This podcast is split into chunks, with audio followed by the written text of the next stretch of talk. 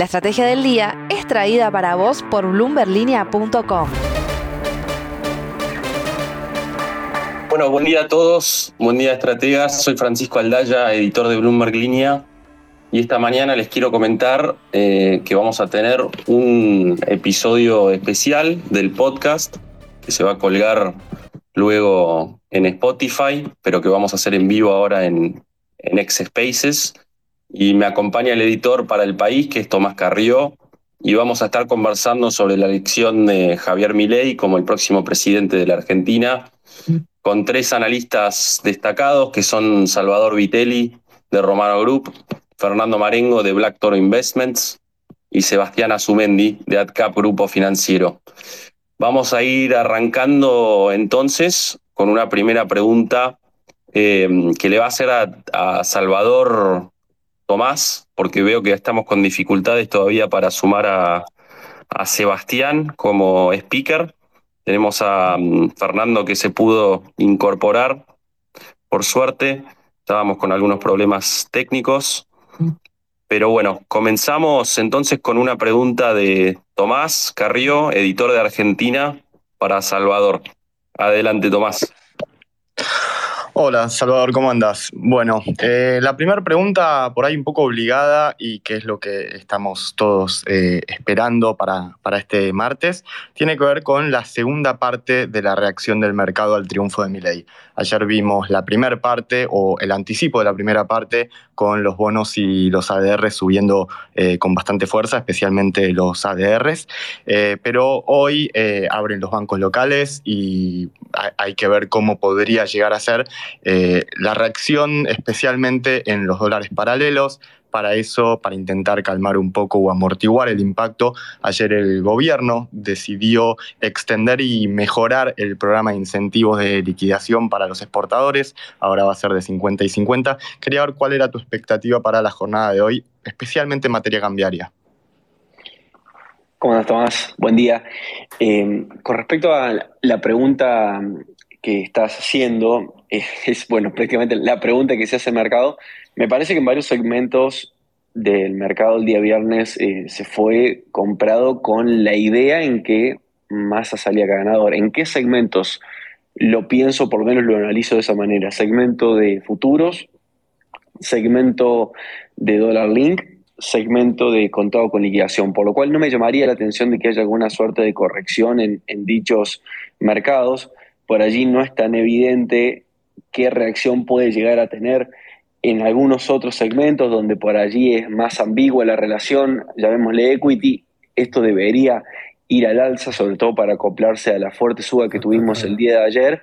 Bonos también, como bien comentabas, el día de ayer estuvieron con subas, principalmente fomentado por algunos comentarios del presidente electo de honrar los compromisos, incluso luego de haber tenido algunos rumores sobre el no pago del cupón de enero, que si uno mira el perfil de vencimientos que tenemos, eh, es bastante interesante, que si bien el FMI puede llegar a amortiguar un poco con el desembolso eh, pendiente de la, de la revisión, la verdad que va a estar ajetreado la cuestión cambiaria y bueno, justamente por eso se están intentando, llamémoslo, atajar con esta medida del 50-50, que tiene un tipo de cambio implícito de 600 pesos aproximadamente, contemplando el cierre del viernes, que en definitiva es eh, tratar de amortiguar un poco lo pesado que podría llegar a ponerse el esquema cambiario, porque en definitiva las expectativas de evaluatorias con Javier terminan siendo bastante evidentes, bastante contundentes en el mercado y eso hace de que la plaza de dólar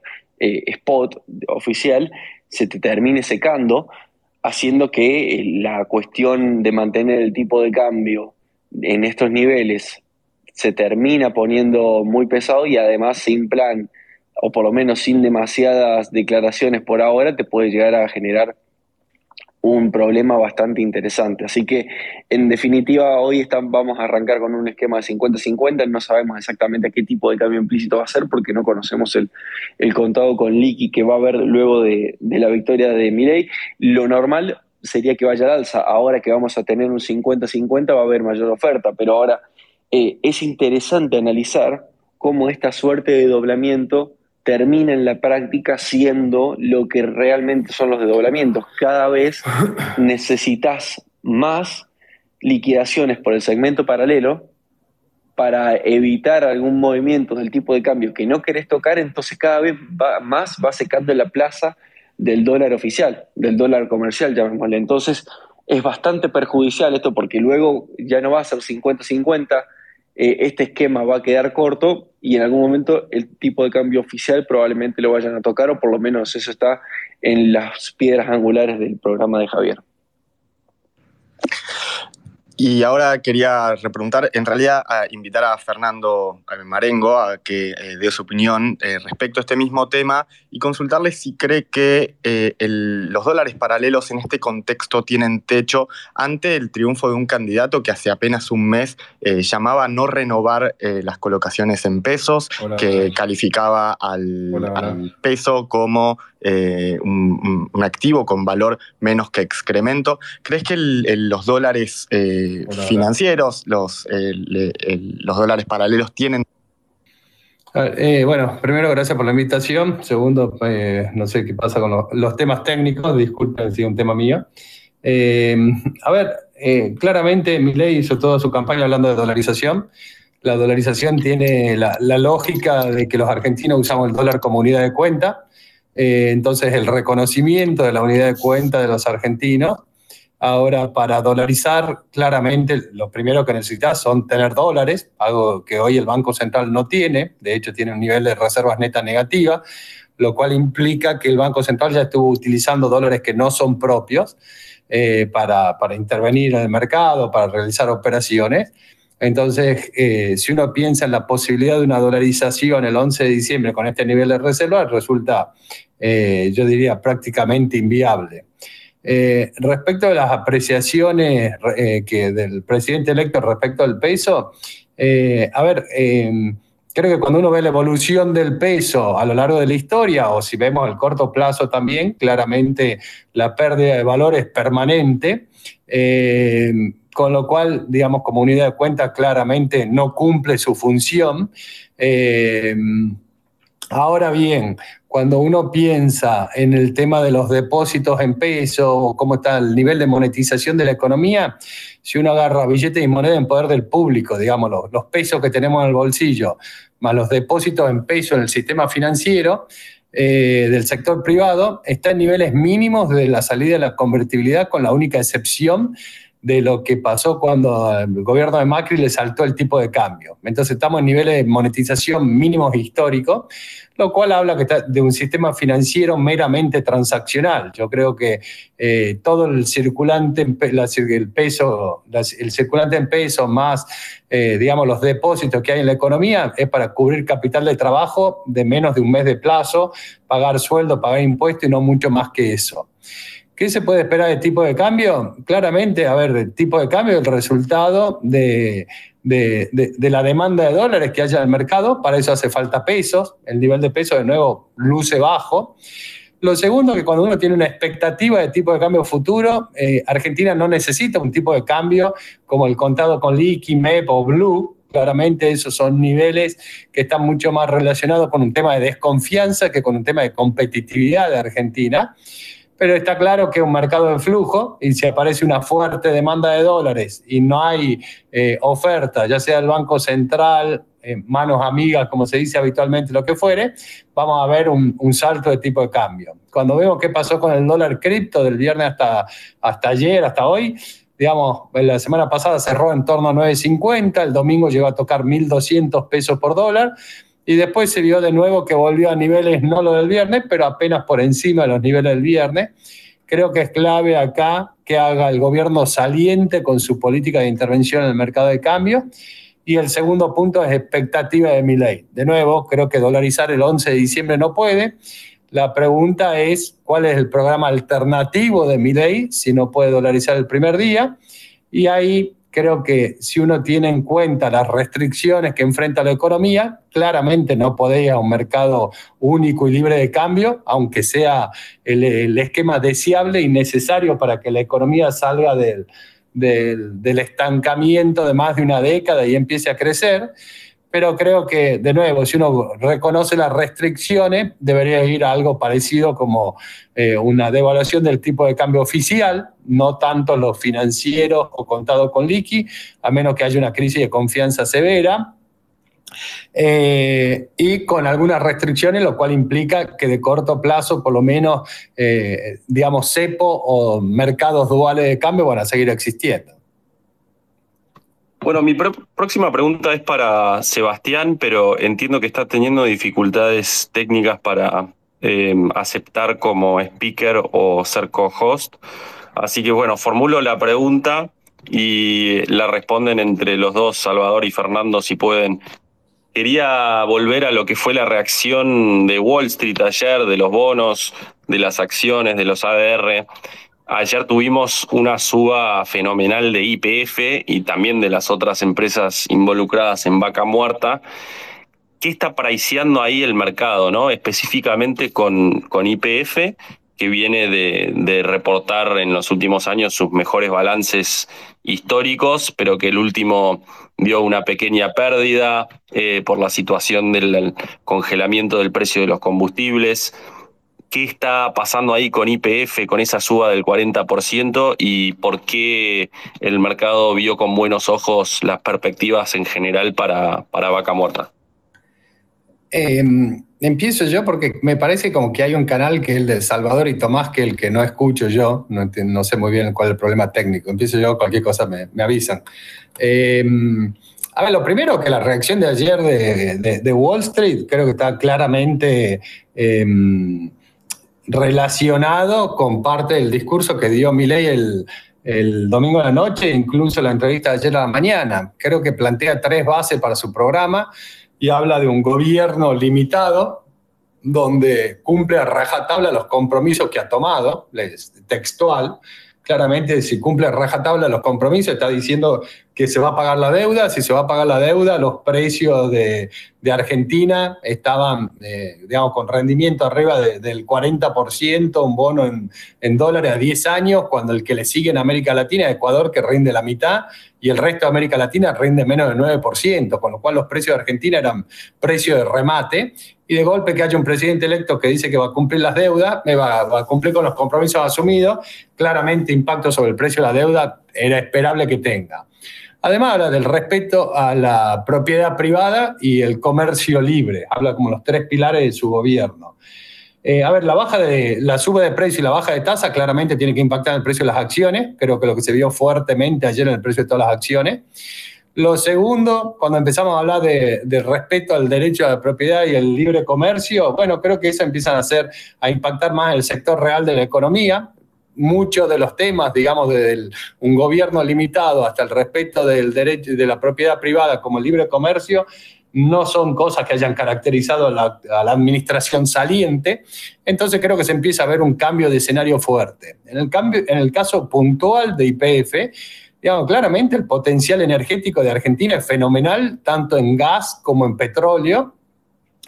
Eh, yo diría que el problema de Argentina empezó con las pasos de 2019, cuando Macri pierde las pasos, hay una fuerte eh, suba, digamos, depreciación del dólar, baja en el precio de los bonos y sube la tasa de interés, con lo cual la tasa de descuento de la inversión en Argentina se había vuelto inviable e inmediatamente en el mes posterior a las pasos que pierde Macri, la cantidad de perforaciones cayó a cero en vaca muerta. Entonces, claramente es igual que cualquier inversión, digamos, se busca una tasa de retorno ajustada por riesgo y creo que lo que estás empezando a hacer, de alguna forma, a reducir el riesgo. No, no estamos exentos de, de los problemas de implementación y los problemas sociales de Argentina, pero de nuevo, creo que venimos de niveles de preciados muy baratos por Argentina, todos los activos muy castigados, se empieza a ver alguna corrección y en el caso puntual de IPF, digamos, o de vaca muerta, un sector claramente estratégico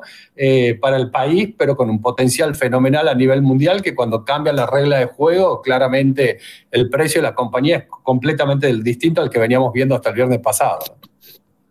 Salva, ¿tu visión? ¿Parecido? Sí, yo la verdad que adhiero bastante a lo que estaba comentando Fernando. Me parece que el cambio de escenario, sobre todo en lo que se refiere a propiedad privada, seguridad jurídica y libertad transaccional y económica, termina siendo música para los oídos del mercado, una música que en Argentina rara vez suena y por ende termina siendo un, llamémosle un contexto beneficioso, sobre todo para, para equity. El hecho, adhiero también a que la parte en que se vayan a, a cumplir con los compromisos le pega muy bien a la deuda, que estaba en precios increíblemente bajos, y además, con respecto a IPF, un comentario adicional, me parece también de que IPF es bastante política. En definitiva, la injerencia allí del Estado, además de la, parte accionaria, siempre se utilizó a IPF como un símbolo argentino, un símbolo nacional, y termina siendo ayer la exteriorización de eso, la exteriorización de que hay un cambio de gobierno pro mercado eh, adherente a la libertad y eso hace a que IPF salga con mayor ímpetu en las subas diarias. Bueno, el hecho que justamente parte de eso es el, gobierno, este, es la exteriorización también del cambio de gobierno dentro de, del equity. Salva, eh, quería consultarte ¿cuáles crees que, son las reformas que el mercado le va a estar pidiendo al nuevo gobierno para extender un poco este rally, que no quede simplemente como un shock, una reacción de tipo shock y que después volvamos a los niveles deprimidos que teníamos antes, considerando la cantidad de desequilibrios macroeconómicos que actualmente está acumulando la economía argentina? Yo creo que considerando esto que mencionabas de los fuertes desequilibrios que acumula Argentina, y me parece que el mercado le va a dar una suerte de periodo de gracia, llamémoslo seis meses, un año, para intentar acomodar la situación o por lo menos mostrar un sendero eh, que se va a una normalización de, la macro. Me parece que lo primero, o por lo menos lo que debería ser la piedra angular o que le va a pedir el mercado es eh, la normalización de las cuentas públicas, es decir, ir tratar de ir a déficit cero 2024, incluso intentar ir a superávit en 2025. Es una tarea dura, sobre todo por la composición del gasto. Hay un gran porcentaje del gasto nacional que va a, partidas que terminan siendo sociales, entre jubilaciones, pensiones, eh, salarios y también lo que refiere a asignaciones y subsidios, termina siendo un gran componente del gasto y esto va a ser una cuestión determinante a analizar, pero me parece que la piedra angular, o por lo menos la primera demanda que puede llegar a, ver el mercado o intentar medir va a ser lo fiscal. Ni hablar de lo monetario en términos de no emisión. Me parece que el mercado no le va a pedir la dolarización que mismo Milei planteaba. Me parece que estaba, es bastante reacio esa idea, o por lo menos, como bien comentaba Fernando, la idea esa suena bastante extravagante si consideramos que no hay dólares y hay muchos pesos. Y en definitiva, me parece que de allí va a tener que salir, llamémosle, el sendero macro del plan económico.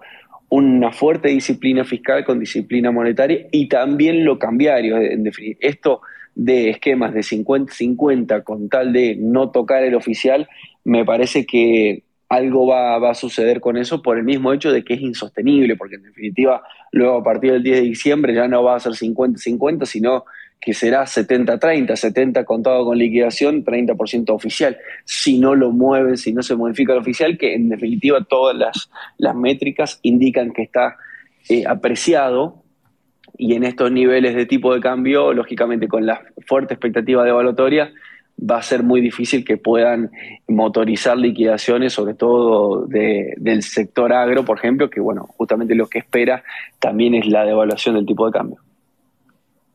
Le traslado la pregunta entonces a Fernando. Fernando, ¿qué tipo de medidas imaginás en el primer mes del gobierno de Miley, que va a ser desde el 10 de diciembre?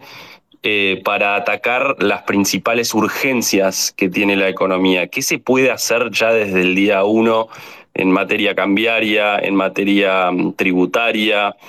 ¿Qué tipo de, política mm, cambiaria imaginás eh, en términos de unificación? Si es que se va a flotar. Eh, a ver, ayer Milei, él planteó como dos dos ejes principales de su política o sus dos principales urgencias. Y dentro de las dos principales urgencias, habla primero de poner en caja el sector público, lo cual comparto plenamente.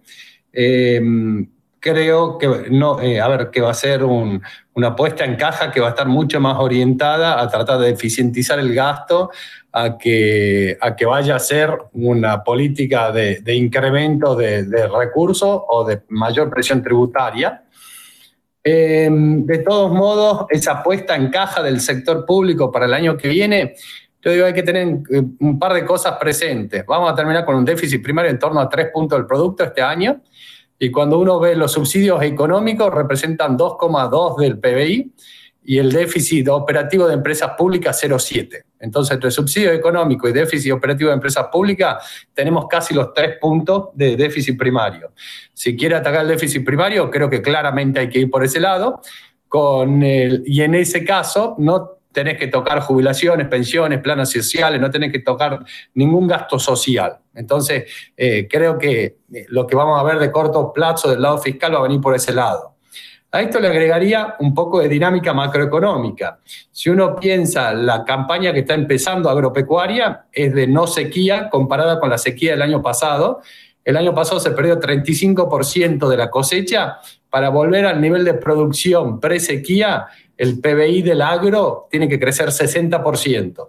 Entonces, el crecimiento de 60% del agro te genera mayor actividad económica directa y en sectores vinculados, con lo cual vas a tener más recaudación, vas a tener más recaudación por retenciones de exportaciones y al mismo tiempo vas a tener más exportaciones.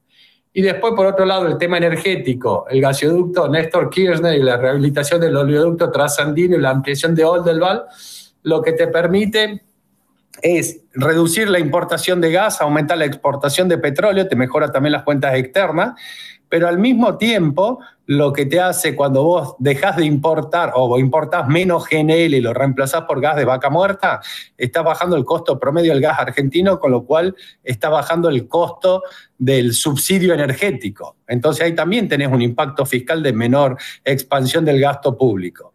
Entonces creo que una parte es exógena por temas climáticos y recursos naturales y otra parte vas a tener que tomar medidas sobre tarifa y el déficit operativo de las empresas públicas.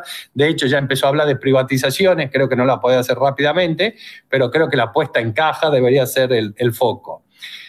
El segundo punto que plantea es uno que me preocupa, porque el segundo punto que plantea como problema es el problema de las LELIX.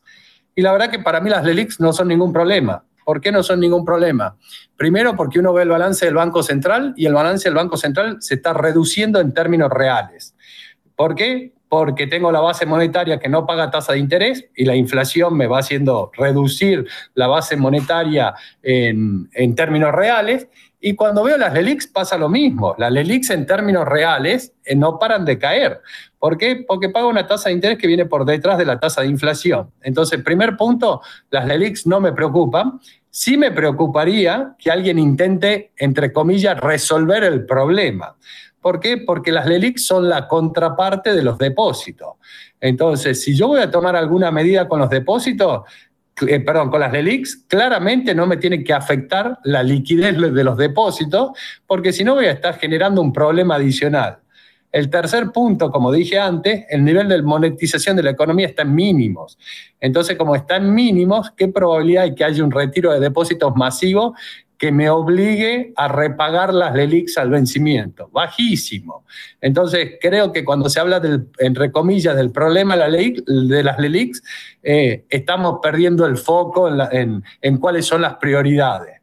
Respecto al tema cambiario, de nuevo, el 10 de diciembre el Banco Central va a tener un nivel de reservas neto negativo con lo cual pensar eh, primero en Argentina en un salto cambiario eh, es un salto al vacío, con un riesgo muy elevado de esterilización cambiaria e inflacionaria, no lo recomendaría.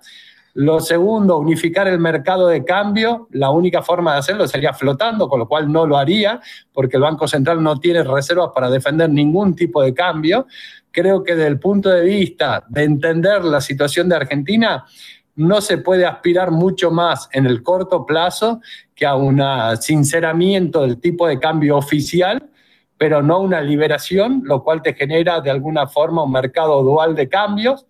Tenés que tratar que la brecha sea lo más chico posible porque querés llegar finalmente a una unificación del mercado de cambio en un solo tipo de cambio Y para que la brecha sea chico necesitas dos cosas, el ajuste fiscal, que es lo que hablamos inicialmente, y lo segundo, un ajuste monetario. Para que la brecha sea chica no tiene que haber pesos excedentes circulando. Entonces parte se logra con el ajuste fiscal, la otra parte es un ajuste monetario, que es claramente niveles de tasa eh, esperada en términos real y en términos de dólares positiva. Fernando, te hago una pequeña repregunta. Eh, la preocupación con las DELIC no radica justamente en, el déficit cuasi fiscal. Digamos, son más de 2 billones de pesos por mes y va a terminar en 8,4% del, del PBI este año. A ver, eh, en realidad ahí estás viendo parcialmente el problema cuasi fiscal. Estás viendo solamente la carga de intereses. Ahora, cuando vos querés calcular el resultado cuasi fiscal, ¿qué es lo que tenés que hacer? Tendrías que ajustar el balance del Banco Central para ver en términos reales qué es lo, que le está pasando a las ganancias y a los costos que tiene el Banco Central. Y en realidad cuando uno hace el cálculo ese, te diría el, el desequilibrio cuasi fiscal es significativamente más bajo y posiblemente te diría casi que no hay déficit cuasi fiscal. Ahora, ¿qué es lo que, se, lo que hace todo el mercado? Está viendo solamente la carga de interés en los pasivos y no está viendo qué está pasando por el lado de los activos. De hecho, si estamos hablando de un sinceramiento de alguna forma del tipo de cambio oficial, el Banco Central tiene patrimonio, eh, patrimonio financiero neto en dólares positivo. Eso quiere decir que cuando vos muevas el tipo de cambio vas a tener una ganancia en términos de peso por el patrimonio financiero en dólares positivo. Entonces, perdón, y por otro lado, en ese momento vas a estar licuando la carga de los intereses. Entonces, de nuevo, creo que cuando se está viendo el tema de, la, de, la, de, de, los pasivos del Banco Central, el problema de las LELIC, creo que estamos perdiendo el foco en la discusión. Salva, quería volver a uno de los temas que mencionó recién Fernando, súper interesante, que tiene que ver con que mientras esperamos los beneficios o los dólares de la cosecha y los beneficios del gasoducto, Argentina también debería encarar una renegociación con el Fondo Monetario Internacional porque en las condiciones actuales el, el acuerdo está caído. Y en enero el país tiene que hacer frente a pagos por casi 1.950 millones de dólares al organismo, que se suman además a los de deudas que tenemos con acreedores privados también en enero, que superan los 1.500 millones de dólares. Sabemos que las reservas netas, eh, según la mayoría de los cálculos privados, son negativas en casi 11 mil millones de dólares. ¿Crees que esa es otra de las urgencias que va a tener que abordar eh, el gobierno electo, incluso antes del 10 de diciembre? Sí, sin dudas que la cuestión con el fondo es crucial. Si uno mira las metas de septiembre, en definitiva la única que se termina cumpliendo es la emisión directa, pero porque ya estaba contemplado la emisión indirecta que hace el Banco Central vía compra de títulos en el secundario. Por ende, la cuestión con el fondo sí va a ser importante resolverla, va a haber que renegociar. Probablemente, bueno, habrá que pedir waivers, veremos la voluntad del fondo que tenga a darlos, en esta gestión los ha dado y me parece que uno de los principales focos también del mismo fondo es evitar que la Argentina caiga en default. Me parece que van en, sincronía lo que quiere hacer la Argentina junto con lo que quiere hacer el fondo. Argentina para el fondo termina siendo un problema gravísimo. No solamente muestra una suerte de mala praxis en el momento de otorgar el préstamo, sino también que además por las condiciones dadas, también termina siendo de una mala praxis fenomenal en cuestiones de lo laxo que terminó siendo. Y mirando el perfil de vencimientos, si uno se fija en los desembolsos, estamos relativamente cansados y los próximos perfiles ya correspondientes al acuerdo celebrado por esta gestión y el fondo termina siendo algo, algo más manejable, pero el problema es llegar hasta allí. Entonces ahí, allí puede haber una ventana temporal de dólares que te puede ingresar por el trigo, pero sin embargo tenemos una caída en la producción bastante interesante. Las estimaciones están rondando los 14,5 millones de toneladas o los 15 millones de toneladas. Eso en definitiva son algo de 2 mil millones de dólares potenciales y que además no todo se va a liquidar en un, en un mismo momento de tiempo. Por ende, la negociación con el fondo yo la veo crucial. Me parece que va a haber y se va a dar y probablemente los waivers se van a pedir con un fondo ya, como hemos visto en esta gestión también, bastante flexible al momento de dar esta suerte de concesiones por el hecho de que saben que también está eh, metido el fondo junto con Argentina en este gran problema que fue la asignación de este préstamo bajo las condiciones eh, del acuerdo de stand-by. Por ende, me parece que allí vamos y será clave las negociaciones que tenga que hacer el equipo de Javier Milei con referido a los próximos pagos que debemos hacer y sobre todo con el desembolso que está pendiente, que son de unos 3.300 millones de dólares, que si bien uno mira en el escenario macro parece poco, pero dado el perfil que tenemos y el poco flujo de dólares que puede captar el Banco Central y los pocos dólares que tiene el Banco Central en sus arcas, que estamos en niveles de 10.500 netas negativas, en reservas netas, eh, será clave que poder contar con esa disponibilidad. Y sobre todo pensando en que la propuesta de Javier Milei ha incluido fuertes críticas a China, por lo cual sería un oxímoron pensar en la utilización del swap como moneda de pago hacia el fondo. Gracias, Salva. Bueno, vamos a empezar a cerrar este space. Hago una última pregunta de mi lado a Fernando que tiene que ver con la deuda en pesos, ¿no? Hablamos de los vencimientos con privados en dólares y con el FMI que, van creciendo hasta el 2032 o 33, si no me equivoco, pero ya este año tenemos un caudal de vencimientos eh, atados a la inflación y al dólar bastante importante y que luce desafiante, ¿no? ¿Cómo vamos a, resolver o cómo piensa Javier resolver ese, Javier Milei, ese problema, Fernando, para vos?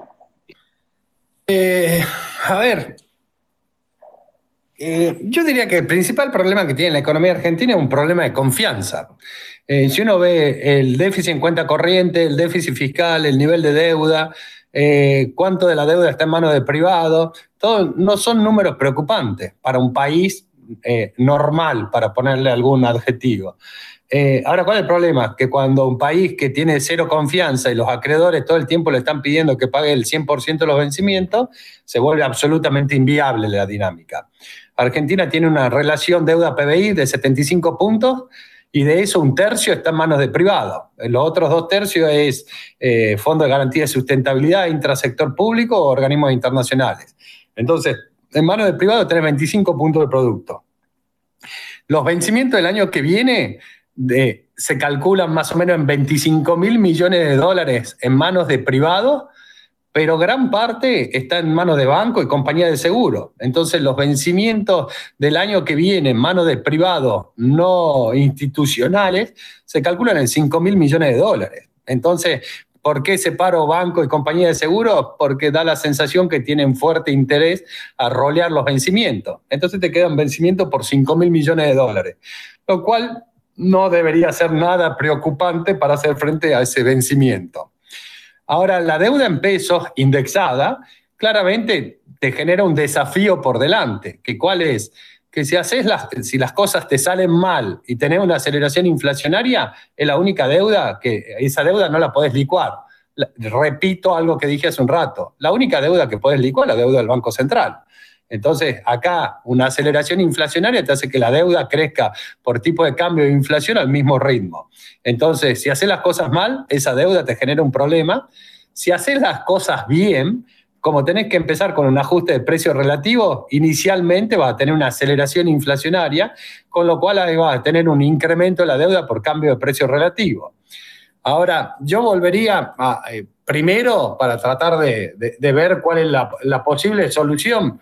A ver, ley el domingo de la noche dijo un gobierno limitado que cumple a rajatabla los compromisos que ha tomado.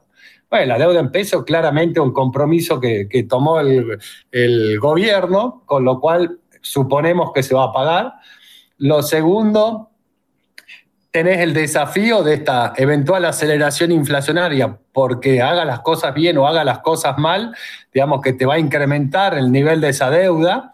Eh, entonces, digamos, eh, claramente te puede generar algún problema de corto plazo pero también al mismo tiempo lo que estamos viendo es que en una economía con un cepo muy importante, eh, la única forma de cobertura que tenés eh, es, la demanda de estos instrumentos, ya sea que ajusten por inflación o por tipo de cambio, y lo que están haciendo es, eh, digamos, eh, que estén rindiendo rendimientos extraordinarios en cuanto a precio o por debajo de la tasa de devaluación esperada, con lo cual se volvieron instrumentos eh, ineficientes como en la búsqueda de cobertura, dada la magnitud del cepo y los pocos instrumentos que tenés para esa cobertura. ¿Cómo se resuelve? Y yo te diría, si vamos con la idea de que se cumple con los compromisos a rajatabla, y hay que resolverlo en condiciones de mercado. ¿Cómo se resuelve en condiciones de mercado?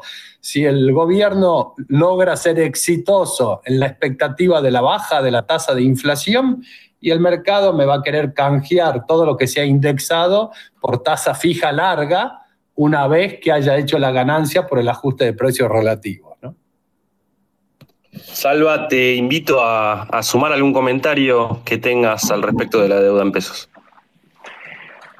Me parece que allí el principal desafío de la deuda en pesos es qué sucede bajo un escenario de dolarización que difícilmente será aplicable, o por lo menos eh, no en el corto plazo, o por lo menos bajo el contexto actual de escasez de dólares. Se habla de, que podría ingresar algunos dólares de algunos eh, organismos internacionales incluso de que el fondo podría otorgar algunos dólares extra, pero me parece que la, intención justamente del fondo, más que eh, seguir entrando en Argentina, parece que quieren salir de Argentina.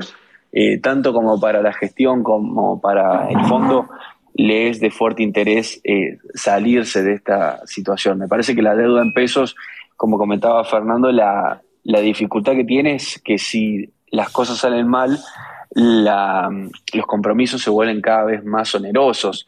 En la historia nos ha demostrado también de que el tratamiento contra la deuda indexada, Caballo, por ejemplo, terminó haciendo, eh, como tenían cláusula de recallable, los títulos SER, los rescató, los pagó y desindexó de esa manera la deuda. Sí, genera una suerte de perjuicio a los tenedores de esos títulos, por el hecho de que se termina pagando antes de tiempo, por lo menos en algunos eh, tenedores le puede llegar a generar algunas pérdidas, por ende esa opción no necesariamente tiene que cumplirse, pero puede llegar a darse, por ejemplo, en tenencias dólar link, eh, las letras dólar link, que el Banco Central salga a pagarlas incluso antes de una devaluación, por ejemplo, lo mismo que el Tesoro haga algún movimiento de eso, podría llegar a darse pero no necesariamente tiene que ser así, sobre todo en un escenario de normalización donde pueda llegar la inflación a ir a la baja, tipo de cambio relativamente estable. No, no necesariamente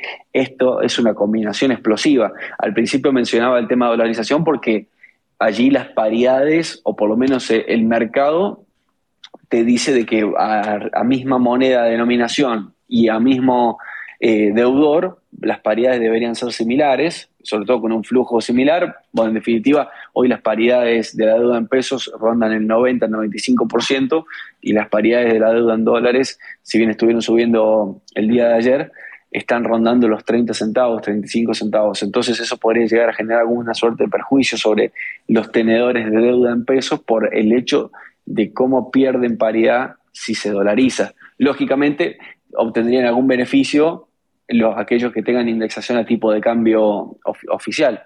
Pero en definitiva, esos son algunos de los riesgos que se tiene. Pero por otro lado, sí, la deuda en pesos muchas veces se termina roleando. Si uno mira las tenencias del sector público, que está rondando el 70%, termina siendo un perfil relativamente manejable, sobre todo pensando que va a ser eh, un sector público que va a ser condescendiente en términos de roleo, por lo que en un escenario de eh, baja de inflación y además un tipo de cambio relativamente estable, no necesariamente esto significará un problema. Bueno, lamentablemente nos fuimos quedando sin tiempo y me toca cerrar, pero no quería hacerlo sin antes agradecerles especialmente a Fernando, a Salva, también a Sebastián Azumendi de AdCap, a quien nos quedamos con ganas de escuchar, no pudimos hacerlo por cuestiones técnicas. Les agradecemos mucho por estos minutos y por participar de este primer space de Bloomberg Línea Argentina y también, por supuesto, les agradecemos mucho a quienes nos acompañaron como oyentes durante estos minutos. Seguramente nos reencontraremos de nuevo en un próximo envío. Y para todos los que no pudieron sintonizar en vivo, van a poder también compartir con amigos el podcast grabado de este space que colgaremos durante la jornada de hoy. Muchas gracias a todos, gracias Salvador, gracias Fernando y nos encontramos la próxima vez. Esto fue La Estrategia del Día Argentina, escrito y narrado por Francisco Aldaya. producido por Arturo Luna y Daniel Hernández. Que tengas un día muy productivo.